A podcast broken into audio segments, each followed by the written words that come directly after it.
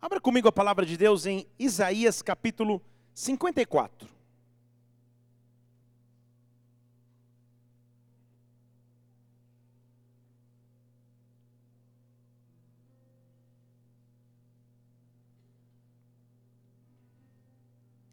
Eu sei que Deus vai falar conosco hoje. Deixa eu falar de novo, né? Eu sei que Deus vai falar conosco hoje.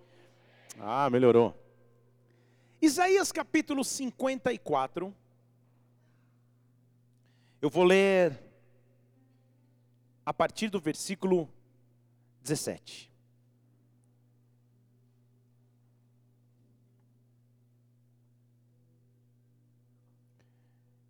E com este versículo eu já quero começar a dizer e, e declarar sobre as nossas vidas, sobre a sua vida.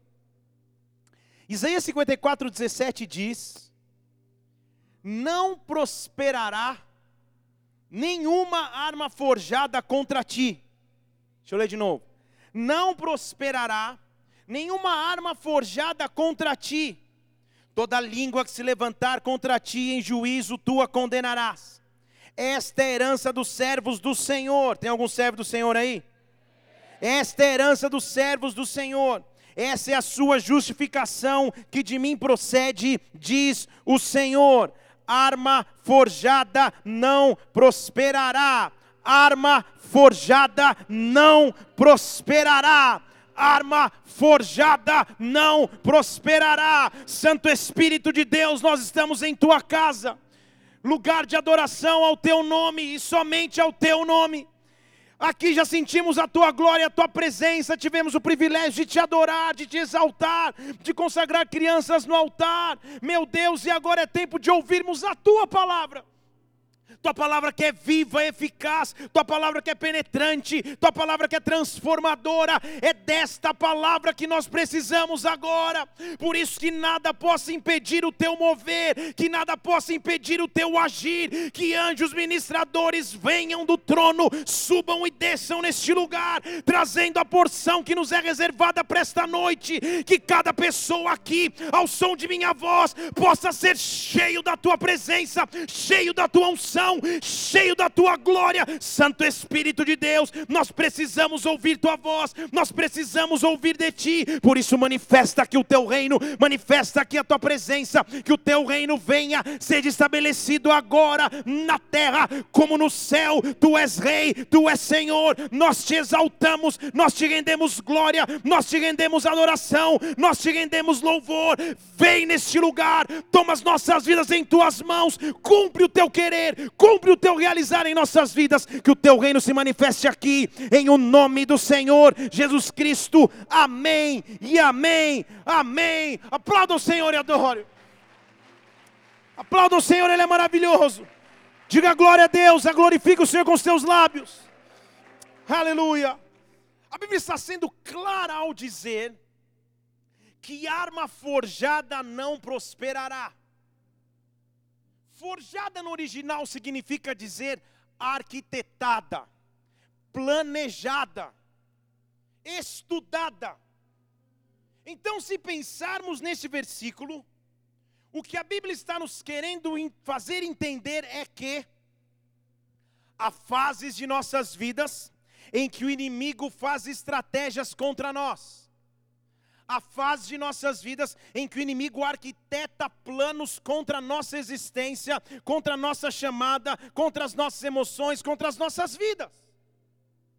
Existem armas forjadas, existem estratégias das trevas para tentarem nos derrubar, mas a Bíblia está fazendo claro a afirmação de que arma forjada não prosperará contra ti arma forjada não prosperará contra nós. O inimigo pode fazer planos, pode ter estratégias, pode ter tentado nos derrubar, mas a Bíblia me afirma e assegura que arma forjada contra mim não prospera. Levante uma de suas mãos aqui. Arma forjada contra mim não prospera.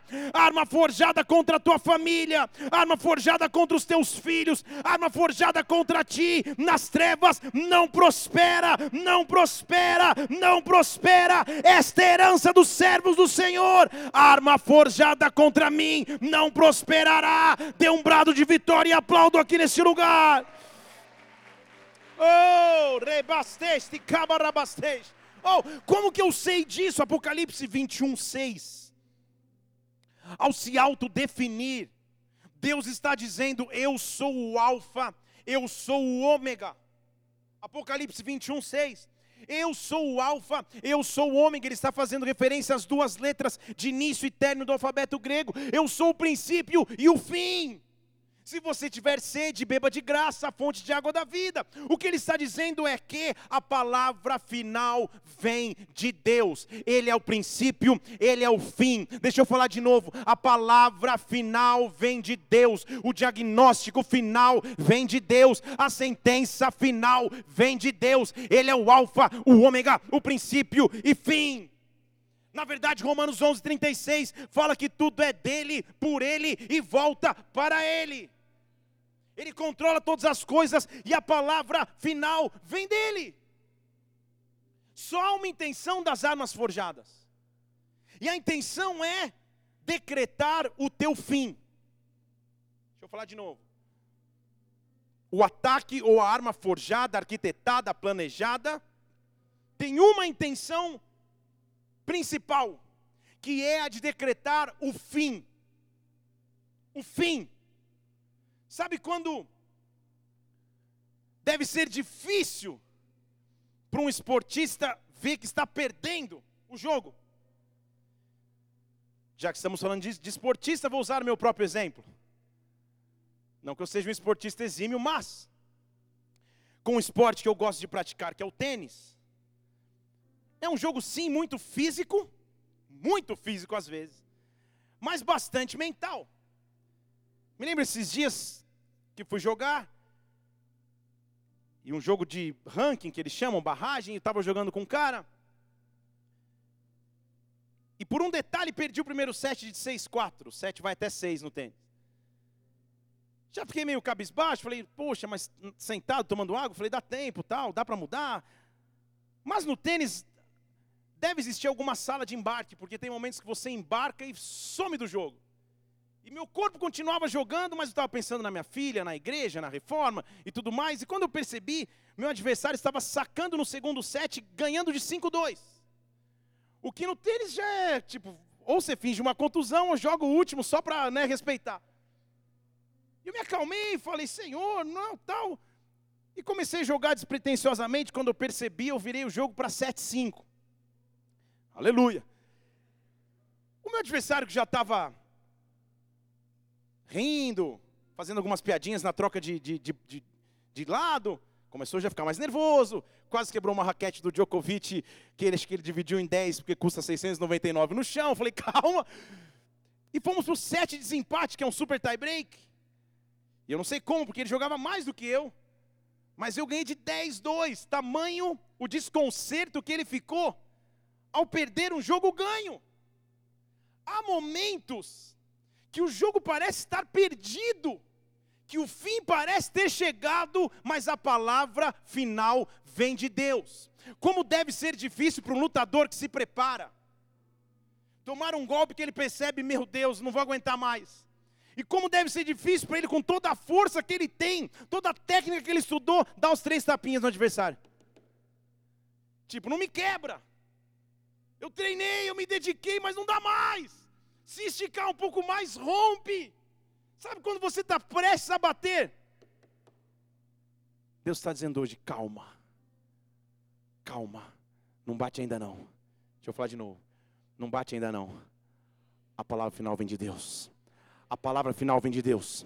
A palavra final vem de Deus arma nenhuma forjada prospera contra mim, arma nenhuma forjada prospera contra ti. Quando quando aparentemente era o tempo do teu fim, quando o decreto das trevas era acabar contigo por completo, deixa Deus trazer a palavra final, deixa Deus dizer que o controle é dele, arma nenhuma forjada, arquitetada, planejada contra ti prospera. Quando o fim do que é possível chega, isso significa o início do impossível. Deixa eu falar de novo aqui.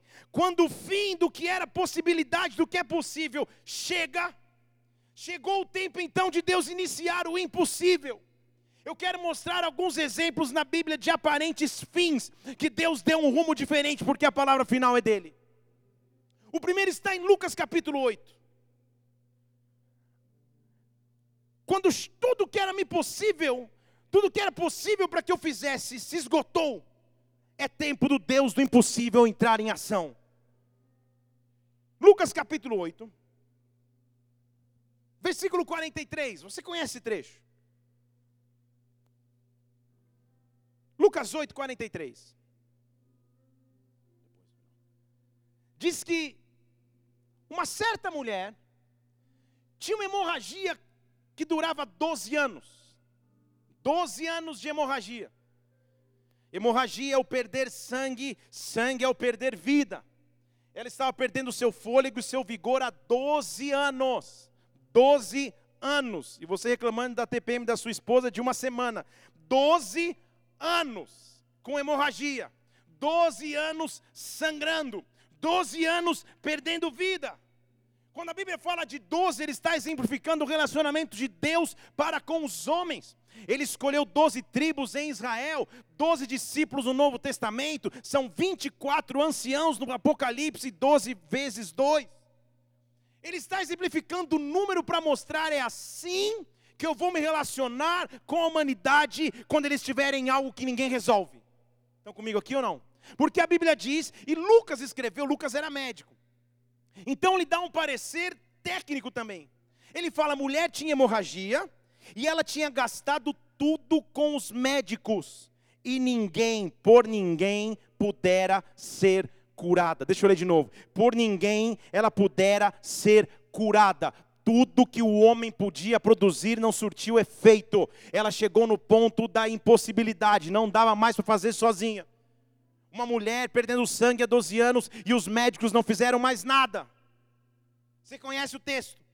Chegando-se a mulher, versículo 44, por detrás de Jesus, tocou-lhe a orla do manto. Tocou aonde?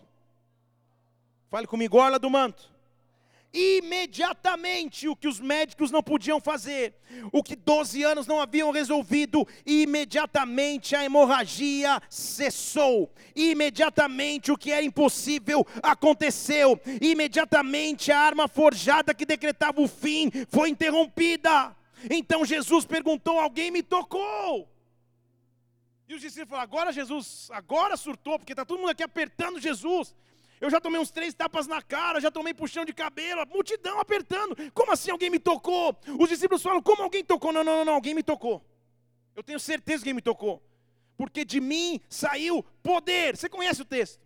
De mim saiu virtude, saiu um poder de mim. Alguma coisa diferente aconteceu, alguém me tocou de forma diferente. Então, versículo 47, a mulher que não passara despercebida se aproximou tremendo, com medo, se prostrou diante dele e declarou para todo o povo que por que lhe havia tocado e como fora imediatamente curada. Então Jesus lhe disse: Filha, a tua fé te salvou. Vai-te em paz. A tua fé te salvou. Vai-te em paz. Para o inimigo, a arma forjada era um sangramento que jamais acabaria. Ter sangramento naquela época era viver à margem da sociedade. Você era considerada impura, não podia ser tocada, não podia conviver em sociedade. Ela estava condenada a vida inteira à solidão. Estão comigo aqui? Quando Jesus a toca, ele simplesmente não dá cura, mas além da cura, ele traz a salvação. O que era impossível para o Deus do impossível se torna um recomeço. Deus está presente apresentando a chance de recomeços aqui. Armas forjadas que trariam o teu fim são a chance de recomeçar em Deus. Tudo isso você já sabe. Mas será que você sabe que essa mulher, na verdade, estava cumprindo uma palavra profética? E você está olhando para mim e falando, agora, pastor, agora não entendi. Zacarias. Zacarias capítulo 8. Se você não achou Lucas, nem tente Zacarias, fica aí onde você está mesmo, daqui a pouco eles vão pôr na tela. Zacarias capítulo 8. Final do Antigo Testamento, Zacarias, capítulo 8. Essa mulher cumpriu uma palavra profética. Porque o profeta está tendo uma visão e ele diz: Assim diz o Senhor dos exércitos. Ainda acontecerá que virão muitos povos, habitantes de muitas cidades. Está lendo ali comigo? Nem no computador se achou? Aí está sangue de Jesus tem poder. Zacarias 8, 20. 20, eu falei dois?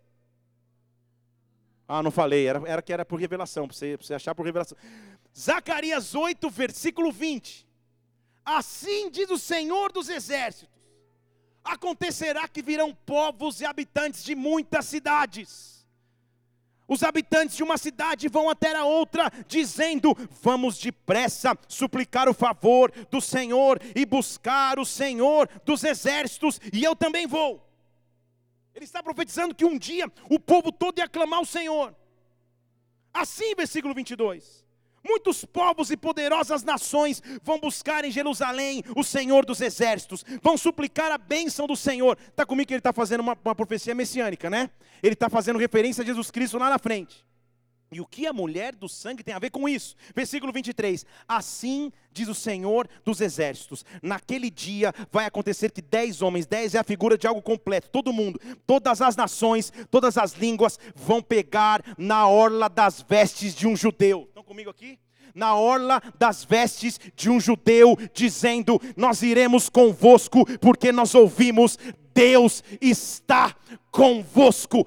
Deus está convosco, Shabaracej. Eu não sei contar você, mas eu dou glória a Deus todos os dias que eu tenho um Deus que eu posso tocar na sua orla. Eu tenho um Deus que no meio da impossibilidade eu toco na orla. Orla é o ponto mais baixo da veste, porque quando eu me jogo de joelhos perante o meu Deus, o que eu alcanço é a orla de sua veste. Haveria um dia onde todas as nações identificariam um homem judeu e tocariam a veste do seu manto. O que a mulher estava fazendo sem saber era cumprir a palavra profética de Isaías. Eu achei o Messias, eu achei o Deus da minha cura, eu achei o Deus da palavra final. O meu impossível agora se tornou realidade. Em o nome de Jesus Cristo, o meu fim foi decretado pelas trevas, mas o meu Deus me deu a chance de recomeçar.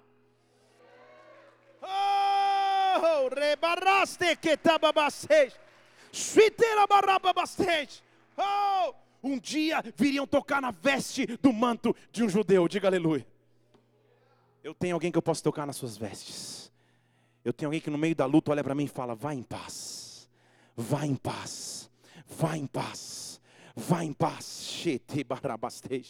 Quando o meu fim é decretado pela sentença humana, eu encontro nisso pelo perdão de Deus. Deixa eu falar de novo aqui. A vida é cheia de nos colocar rótulos. Sem dúvida, no curso de sua vida você errou, você falhou, você fracassou. Você teve alguns tropeços. E os teus tropeços na vida insistem em te rotular. Falido, quebrado, fracassado, adúltero, divorciado, solteirão, solteirona. Rótulos. A sociedade nos rotula facilmente. E quando nós somos rotulados pelo homem, o que está por trás desse rótulo é a tentativa do inimigo de decretar o meu fim. Estão comigo? Depois de um grande trauma, arma forjada quer decretar o meu fim. É isso? Então vai ser assim para sempre. É o teu fim. Só que o meu fim é a chance de encontrar o perdão do meu Deus. Estão comigo? O meu fim é a chance de encontrar um Deus que é capaz de quebrar a arma forjada. Em João capítulo 8, quero ler algumas histórias para você que mostram como o nosso Deus é um Deus que transforma a história. E a arma forjada não prospera. João capítulo 8, versículo 3. Os escribas e fariseus lhes trouxeram uma mulher apanhada em adultério. A lei levítica era que alguém pego em adultério morreria imediatamente com pedradas, era a lei. Colocaram a mulher no meio da roda e disseram: Mestre, esta mulher foi apanhada, está lendo aí comigo o versículo 4? Em flagrante adultério. Não é que acharam uma mensagem no Face, acharam uma mensagem suspeita no WhatsApp, não. Pegaram a mulher adulterando. Então você imagina como estava a situação.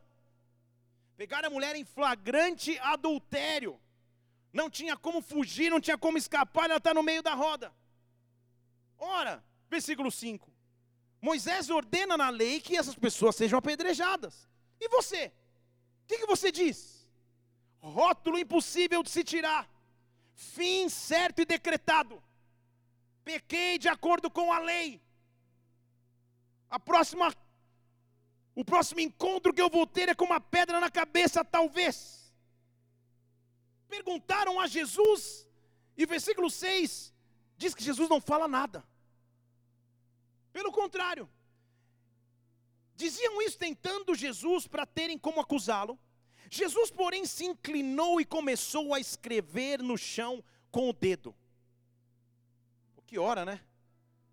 O que ele foi escrever? Ele foi brincar de, de forca, de jogo da velha? O que ele foi fazer no chão?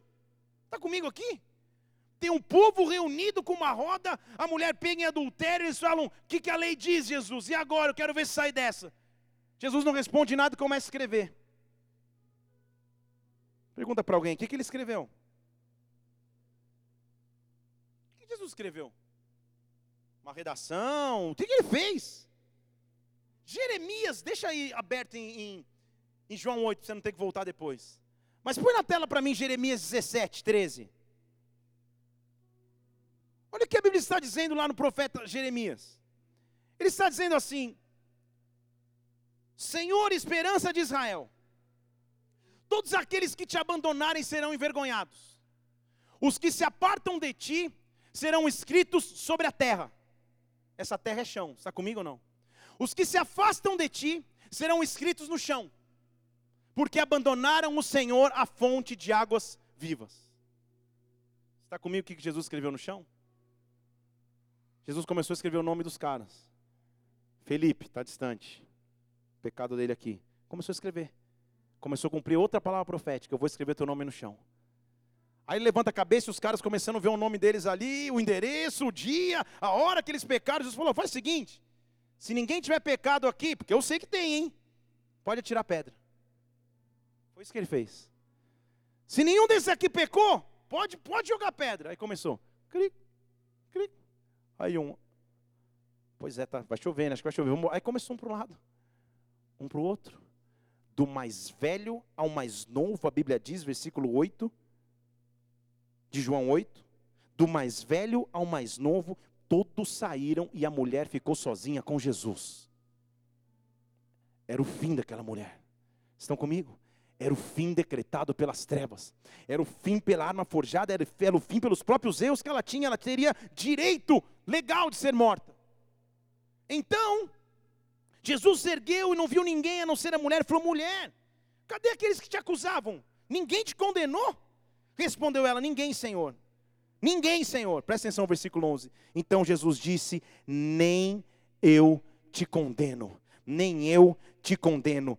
Vai e não peques mais. Vá e não peques mais. Tem a chance de recomeçar, tem a chance de continuar. A arma forjada do inimigo declarou o teu fim, mas nessa noite, feche seus olhos aqui neste lugar. Deus está rasgando rótulos, Deus está rasgando rótulos, Deus está rasgando rótulos. Tudo que a tua família lançou de maldição ao teu respeito, de fracasso, de falência, de insucesso, Ele está rasgando rótulos. Tudo que os teus próprios erros trouxeram contra ti, o adultério, a falta de perdão, a avareza.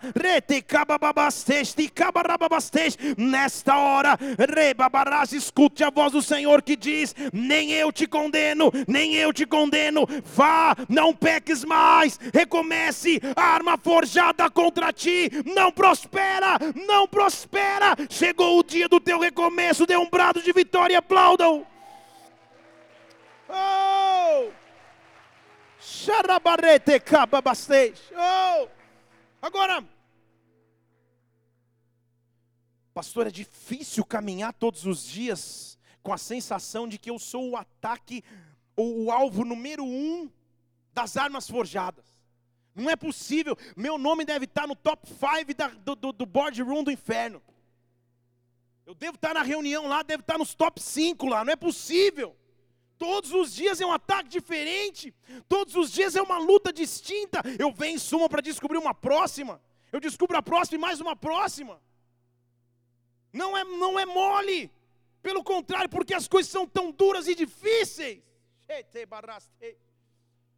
Havia um homem que andava de ataques em ataques, de armas forjadas em armas forjadas, com a certeza de que Deus cuidaria de seu destino e de sua vida. Agora, eu sei que tem pregações que você gosta, tem pregações que você não gosta tanto. Tudo bem. Mas imagine terminar um sermão e a reação da galera e da plateia é te apedrejar. Eu espero que você não tenha trazido pedras. Mas imagina terminar, terminar o sermão achando, agora vai, agora glória de Deus. E a reação de todo mundo é te matar a pedrada. Uma reação inesperada para o final de um sermão. Em Atos capítulo 14,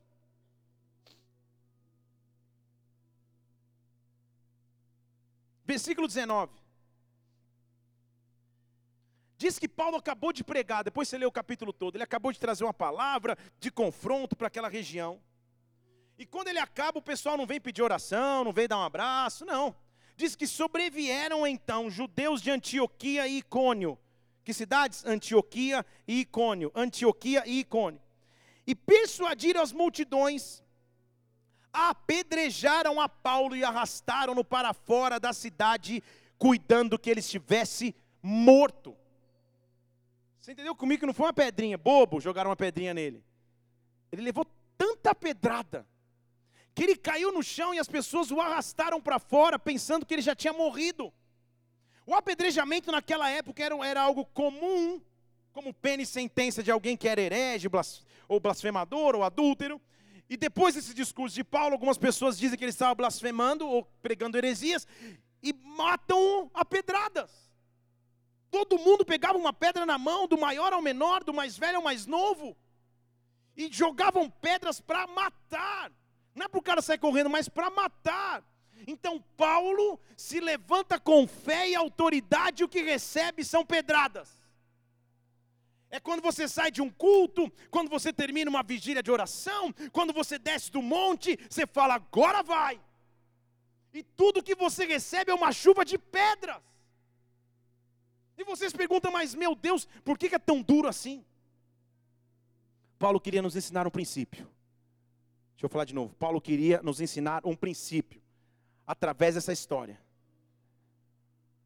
Olhe para alguém e fala: está difícil aí? Fale para ele: está duro demais? Paulo queria nos mostrar que nós somos como essa bolinha, talvez.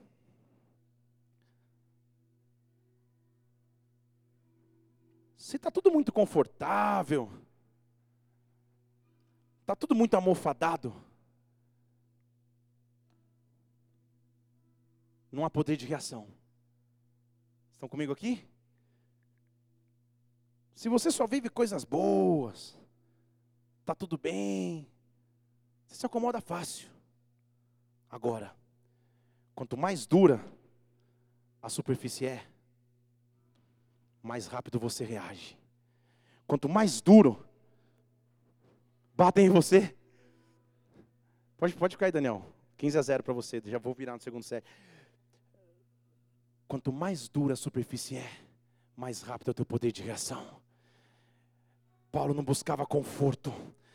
Paulo não buscava elogio. Paulo partia para a guerra porque ele sabia que o Deus dele era o Senhor dos exércitos.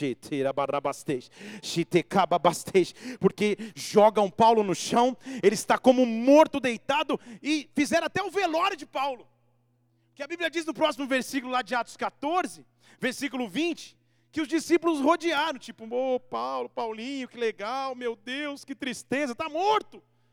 Rodearam e um cara que estava dado como morto, cheio de pedradas, sem qualquer explicação, se levanta, sem qualquer explicação, se levanta e entra na cidade. Mas Paulo e as pedradas, não vai passar band-aid, irudóide, metiolate, água boricada, sei lá o que você passa.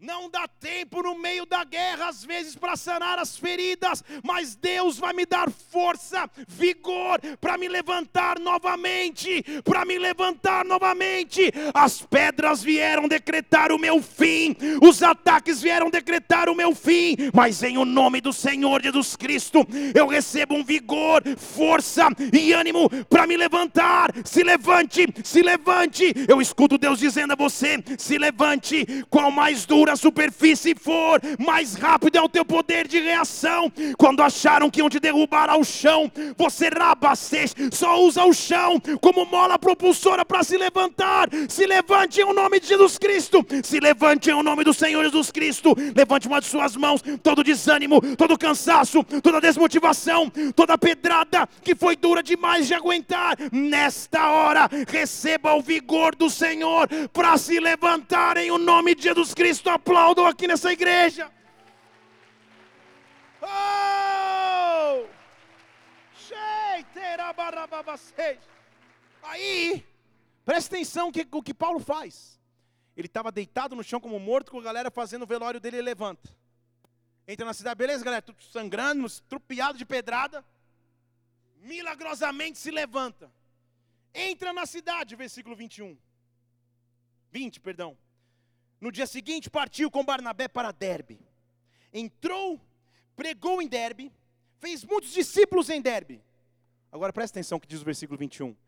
E voltou para Listra, Icônio e Antioquia. Deixa eu falar de novo. Voltou para Listra, Icônio e Antioquia. Se você se perdeu no meio do caminho, curtiu duas fotos no Instagram, já nem sabe onde está, olha o versículo 19. Vieram judeus de Antioquia e Icônio e o apredejaram. No dia seguinte ele volta para o mesmo lugar. Estão comigo? No dia seguinte ele volta para o mesmo lugar, com as feridas das pedras abertas, com os hematomas das pedras abertas, mas com a cabeça erguida dizendo: aqueles que tentaram ver minha derrota, aqueles que tentaram ver minha humilhação, aqueles que tentaram me colocar no chão, vão ter que entender o poder do meu Deus, exatamente o local da minha pedrada. O que Paulo estava dizendo é o que você precisa ter na teu coração nessa noite. Eu não tenho medo de tentar de novo, eu não tenho medo de de tentar novamente. Eu não tenho medo de voltar para o local da minha pedrada, porque vai ser ali que Deus vai manifestar a sua glória sobre mim. Oh, arma forjada não prosperará. arma forjada não prosperará. Paulo se levanta e volta para a mesma cidade. E ele, além disso, começa a ensinar os discípulos. Discípulos, versículo 22. Perseverem na fé porque é pelas tribulações que nós entramos no reino de Deus. Estão vendo essa, essa cicatriz, supercílio aberto, pedrada em tudo quanto é lugar. Mas eu estou de pé, mas eu estou de pé, mas eu estou de pé. Talvez na minha vida eu traga marcas, talvez na minha vida eu traga feridas que ainda estejam abertas, cicatrizes que me fazem lembrar da história, mas uma coisa eu faço e esta é: eu prossigo em direção ao alvo, a carreira que Deus me proporcionou. Retecabastej, arma forjada contra mim não prospera. Há armas que são armadilhas, que são realmente tentativas do inimigo de criar esquemas e planejamentos para nos derrubar, para decretar o nosso fim. Quando a armadilha do inimigo se apresenta como fim, inicia-se o poder do nosso Deus. Deixa eu falar de novo para você postar no Face esse texto, é longo, mas posta. Quando as armadilhas do inimigo se apresentam para o meu fim, o poder do meu Deus decreta o início, decreta o recomeço decreta nova fase. Em Atos 28, vamos de novo para o nosso personagem Paulo.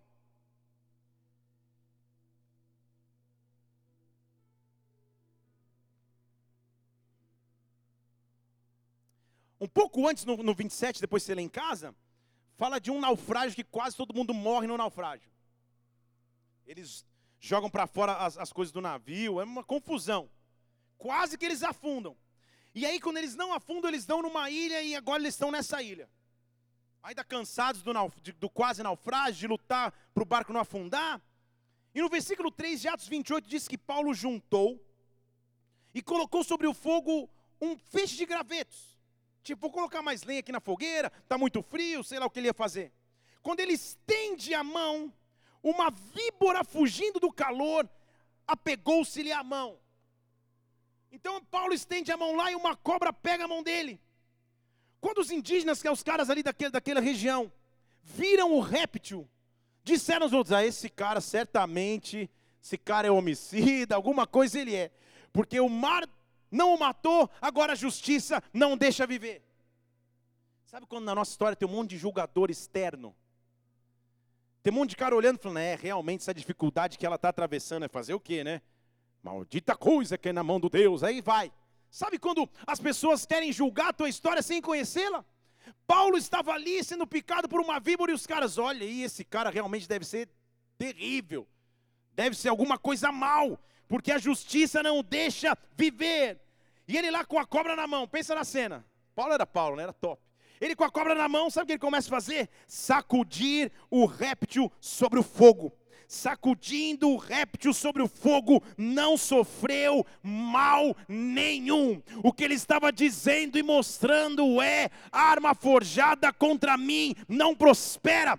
Quando o fogo do Espírito Santo se manifesta sobre a minha vida, arma forjada contra mim não espera. E sabe o que Paulo faz? Quer ver o meu fim? Pode comprar cadeira VIP e sentar na arquibancada, porque o versículo 6 diz assim: eles ficaram olhando esperando Paulo inchar ou cair morto de repente.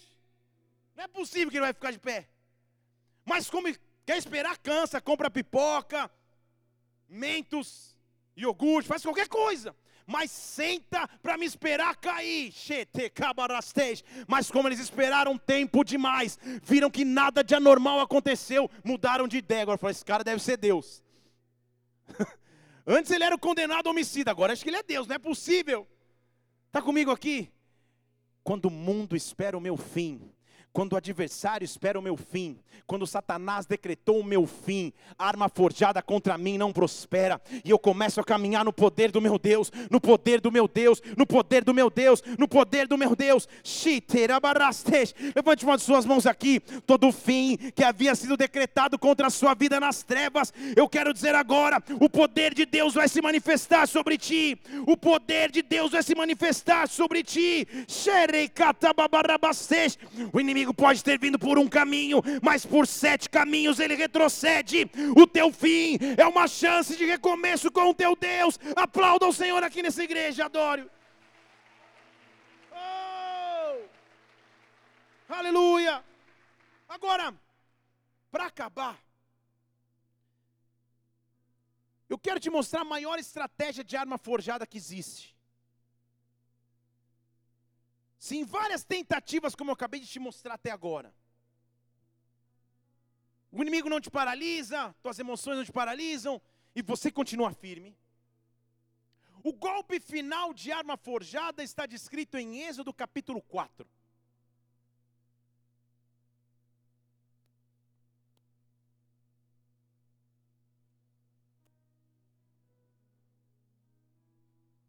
E agora eu quero que você segure para a revelação que tem nesse texto.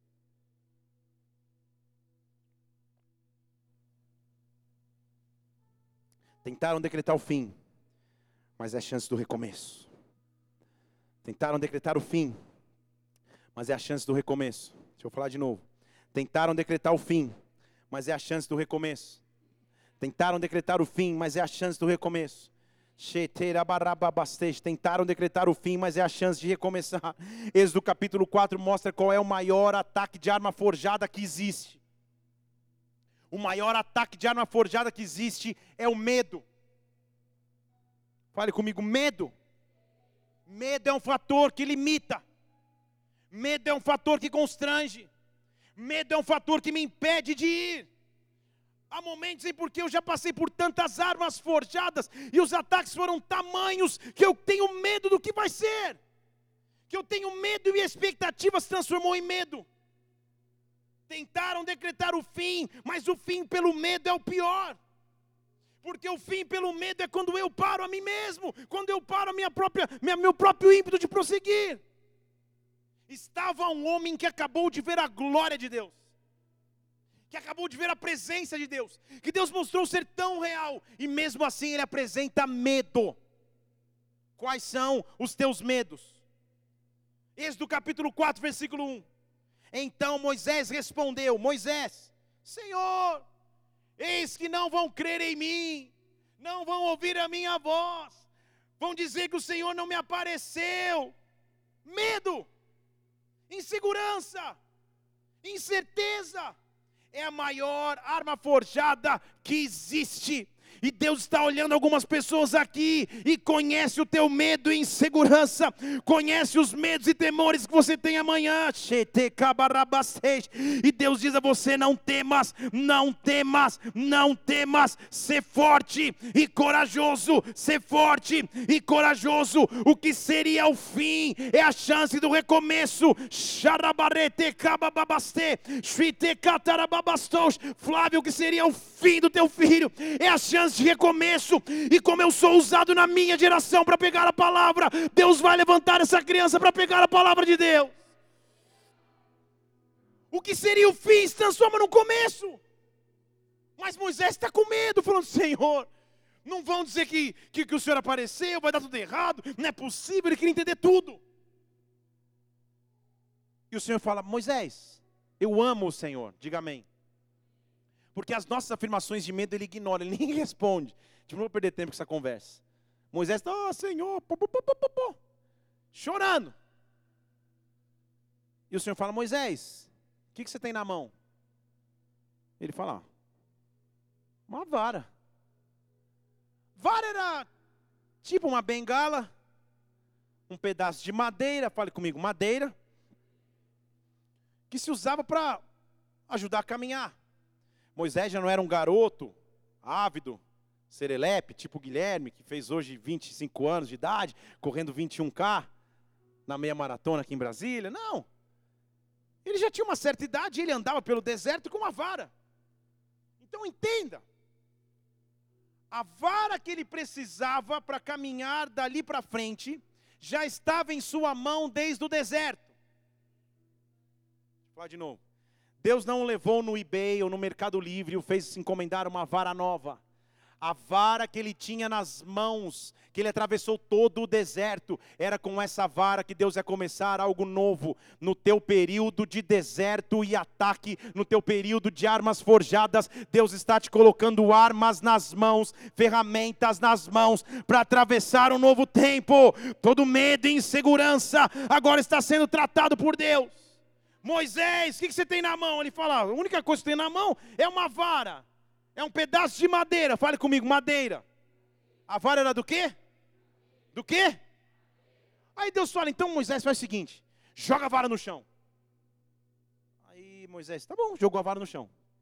Quando ele joga a vara no chão, ela se transforma numa cobra. E Moisés, que estava com muita coragem, fugiu da cobra. Eu também fugiria. Que mistério é esse? Deus estava trabalhando com medo de Moisés. Estão comigo? Deus estava trabalhando com medo de Moisés.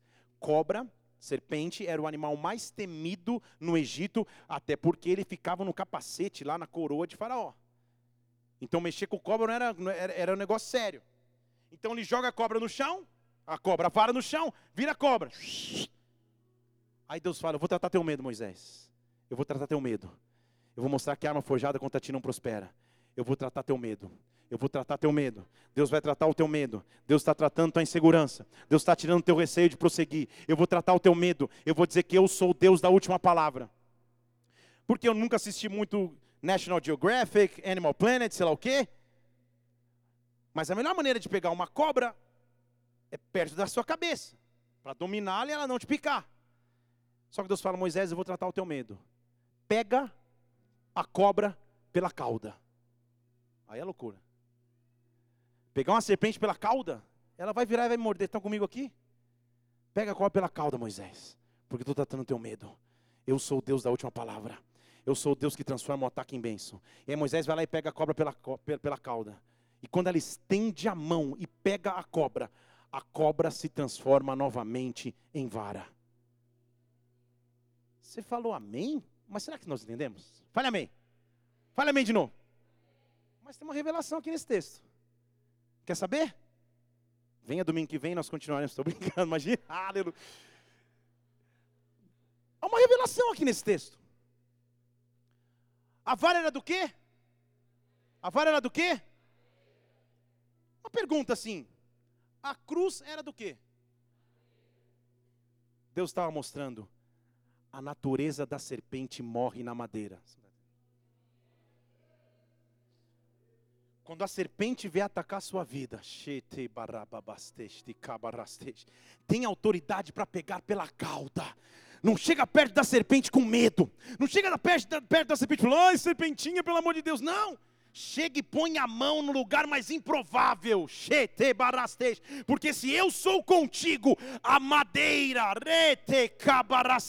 a cruz de Cristo aniquila o ataque da serpente. A cruz de Cristo aniquila o ataque da serpente. O que eu quero é a cruz. O que eu quero é a cruz. A arma forjada contra a cruz não prospera.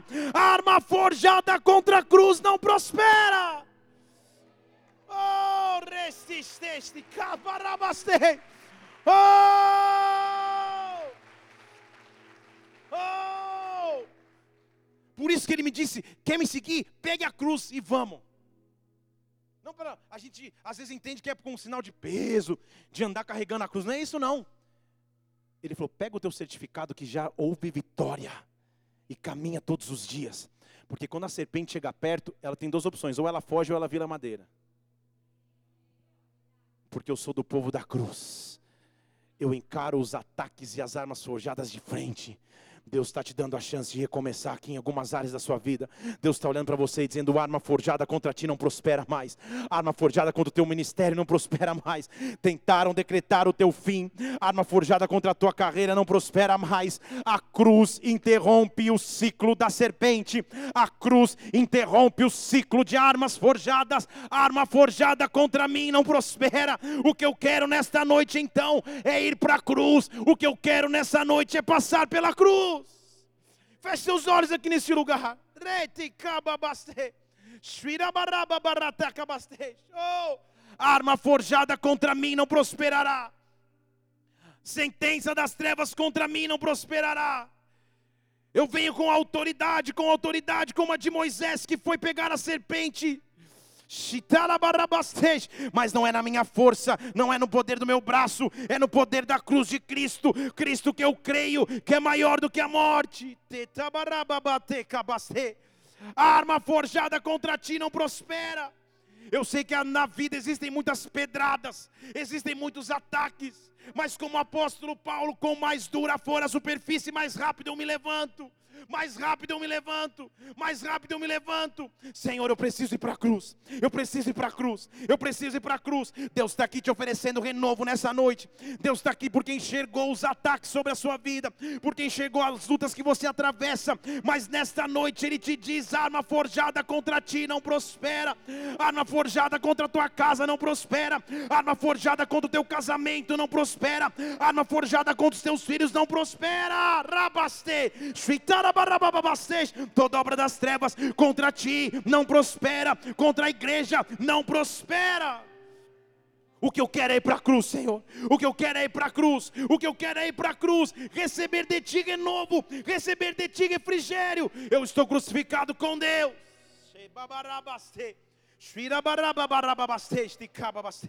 Oh! Nós vamos começar a adorar a Deus aqui. Adorar a Deus aqui. Adorar a Deus aqui. Arma forjada contra ti não prospera. Se isso é contigo, não espere nem mais um segundo. Fique em pé no seu lugar, levante suas duas mãos e comece a adorar a Deus. Comece a adorar a Deus. Arma forjada contra ti não prosperará. Arma forjada não prosperará. Arma forjada não prosperará. Arma forjada não prosperará.